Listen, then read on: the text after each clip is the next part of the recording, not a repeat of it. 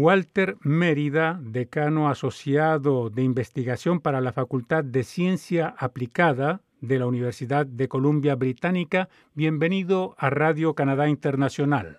Muchas gracias, muchas gracias por invitarme. Walter, háblanos por favor de este estudio de la Universidad de Columbia Británica que busca extraer y distribuir hidrógeno no contaminante. Pues bien, este, este estudio lo acabamos de completar y es un estudio que trata de optimizar el desarrollo de una infraestructura para hidrógeno en la provincia de British Columbia por los próximos 30 años. Y la razón primordial es porque en nuestra provincia, en British Columbia, el transporte es el, es el sector que más contribuye a las uh, emisiones de gases de invernadero. Uh, aproximadamente 40% de nuestras emisiones como provincia son debido al transporte. Entonces, para resolver eh, o para llegar a nuestras metas de cambio climático y de los acuerdos de París, eh, uno de los sectores más importantes es el sector del transporte. Y el hidrógeno es una alternativa um, que permite electrificar el transporte, no solo a nivel de vehículo como un usuario individual. ¿Cuál es el estado actual de la investigación sobre el hidrógeno como carburante para vehículos en este momento? Bueno, en este momento ya hay soluciones comerciales. De hecho, Toyota en julio de este año anunció que los vehículos de hidrógeno están disponibles en Vancouver. Entonces uno puede literalmente comprar un vehículo de hidrógeno en Vancouver. Pero el problema, y, y como Toyota, muchos otros, muchos otros, muchas otras compañías han, generado modelos de vehículos a hidrógeno, Hyundai, Honda, casi todos los, los eh, grandes productores de vehículos ya tienen un modelo a hidrógeno. Pero el problema es, como dice, se dice en inglés, el huevo o la gallina, porque eh, el problema es que no, en este momento no tenemos la infraestructura de llenado para esos vehículos. Entonces no hay estaciones de servicio para llenar el tanque de hidrógeno de estos vehículos. En British Columbia hemos comenzado a construir el primer, la primera red de estaciones y hay una o dos estaciones, una ya está abierta y funcionando y hay otras cinco que están planeadas. Entonces, para responderte la pregunta fácilmente, en términos de la tecnología, en los últimos cinco o diez años ha habido un enorme progreso en, la, en las tecnologías necesarias para habilitar los vehículos, pero el problema que tenemos en este momento es la falta de infraestructura para llenar esos vehículos. Y la provincia de British Columbia, como Quebec y otros lugares, han empezado a construir estas estaciones. Nosotros tenemos planeadas seis estaciones en Vancouver y Victoria, y una de las estaciones que va a ser construida la vamos a construir aquí en el campus de la Universidad de British Columbia. Entonces, la tecnología ya está lista, es un, es un tema de crear la infraestructura de llenado y bajar los costos de los vehículos y de las tecnologías necesarias para producir el hidrógeno. Walter, ¿y cuáles son los riesgos asociados a este tipo de energía? Claro, como todo combustible, el hidrógeno tiene que ser tratado uh, como combustible, pero te diré que eh, el hidrógeno como combustible ya ha sido usado por muchas décadas. Si te pones a pensar, el programa espacial ha, ha usado hidrógeno como combustible para los cohetes espaciales desde hace mucho tiempo. Entonces, los peligros y la, y la seguridad relacionada con el hidrógeno no son demasiado diferentes a las precauciones y medidas que se deben tomar con el gas natural o con otros combustibles. Canadá tiene una infraestructura muy limitada, hay unas cuantas estaciones de servicio en, en Quebec y en, en, British Columbia, pero otras partes del mundo están cerca de tener 100 o más estaciones de servicio sin haber reportado ningún tipo de problema. Bueno, yo te, te hacía esta pregunta porque estuve haciendo algunas lecturas por ahí leyendo y vi que hubo una explosión en una estación de distribución de hidrógeno en Oslo recientemente, uh -huh. el 10 de junio. Sí, como te digo, es, es, una, es una tecnología nueva, pero comparado con los peligros que tienen los otros combustibles, los peligros reportados y los accidentes reportados son mucho menores. No sé si has hecho un recuento de los mismos, el, el número de accidentes reportados en estaciones de servicio de gasolina uh -huh. en el mismo periodo de tiempo, por ejemplo. Sí, sí, seguro de que no, no, no estoy defendiendo el petróleo. ¿ah? Quería saber cuáles eran los riesgos, porque hay mucha crítica, ah, bueno, he leído por ahí también que hay mucha crítica con respecto al tiempo que va a durar poder crear o poder producir esta energía de una forma en que sea segura. Sí, yo en realidad no creo que sea un tema de seguridad, te soy sincero. Yo pienso que es más un tema de costo, porque el problema fundamental es que en este momento producir el hidrógeno resulta un poco más caro que el equivalente energético de gasolina. Pero en términos de seguridad, eh, ya, eh, por ejemplo, te doy un ejemplo muy, muy, muy sencillo, los autobuses, camiones y autos con gas natural usan eh, el gas ah, como un gas comprimido a bordo y ha sido usado por varias décadas sin mayores problemas. Y la tecnología que se necesita para el hidrógeno es ah, muy similar, es básicamente tanques a alta presión en el vehículo que se pueden llenar ah, en una estación en tres o cinco minutos y el, el combustible te da un, rango de mismo o, ma, o mayor al que tenés en, el, en los autos actuales.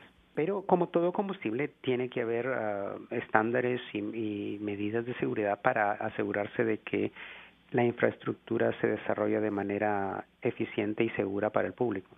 Y si te entendí bien, se puede aplicar tanto a los vehículos que eh, utilizamos para desplazarnos eh, individualmente como para los grandes medios de transporte. Sí, y ese es un tema particularmente importante para provincias como British Columbia, donde la matriz eléctrica es ya bastante um, limpia.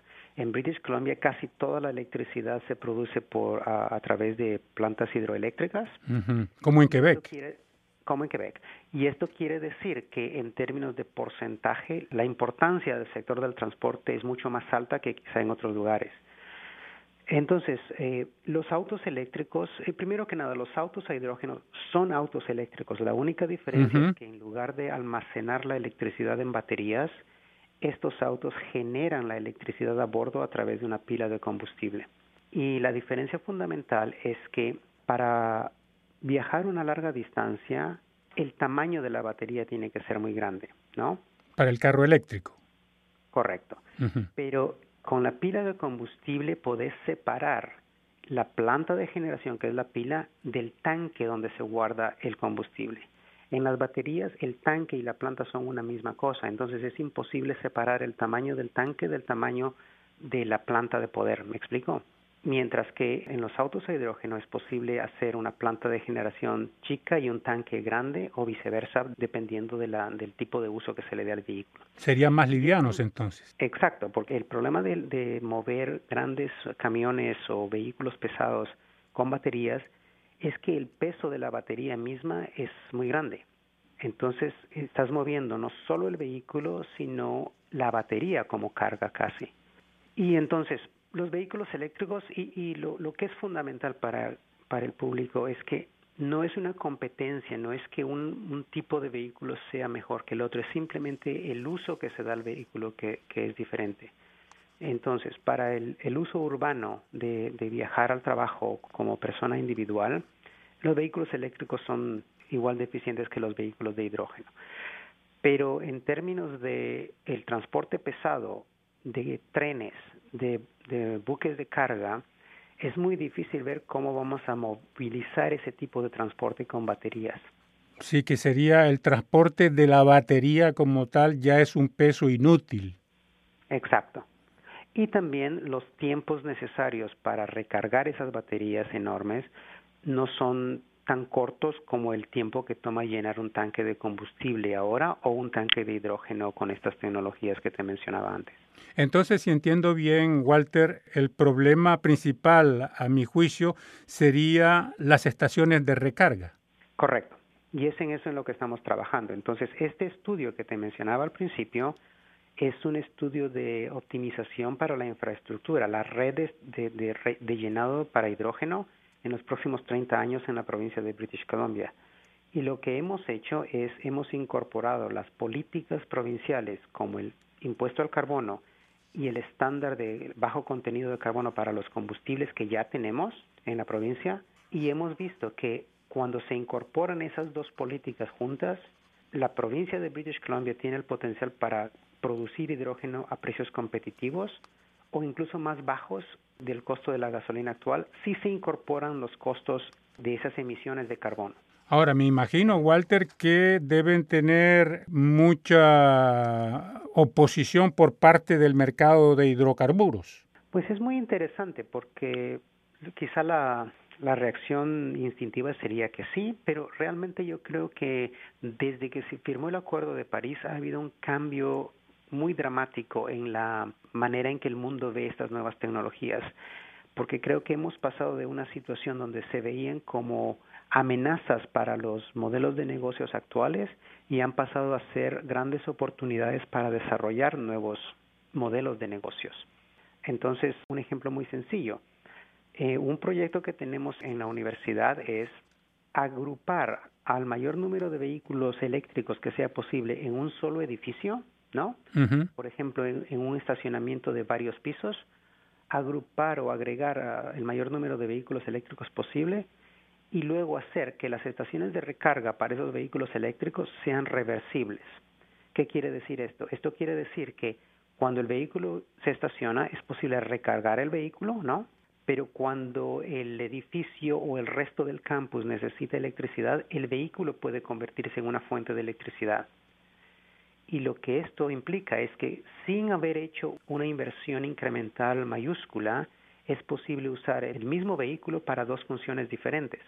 Entonces, usando un, pequeño porcentaje de la capacidad de la batería de cada vehículo, es posible generar una batería gigante, una batería para almacenar energía a nivel de ciudad. Y este solo te doy este ejemplo porque esto no era posible antes, porque los vehículos evidentemente no tenían este, este tipo de funcionalidad. Pero a medida que los vehículos y la infraestructura, los edificios, etcétera, se vuelven más conectados y más inteligentes, va a ser posible desarrollar nuevos modelos de negocios que antes no eran posibles. Porque, por ejemplo, en Vancouver el estacionamiento, pagar por estacionamiento es bastante caro, ¿no? Entonces, puede crearse un modelo de negocios donde el usuario del vehículo obtenga una reducción en el precio del estacionamiento si accede a dejar que este vehículo participe en esta transacción de energía a nivel de, campus en este caso o a nivel de ciudad si esto se recreara en otras municipalidades.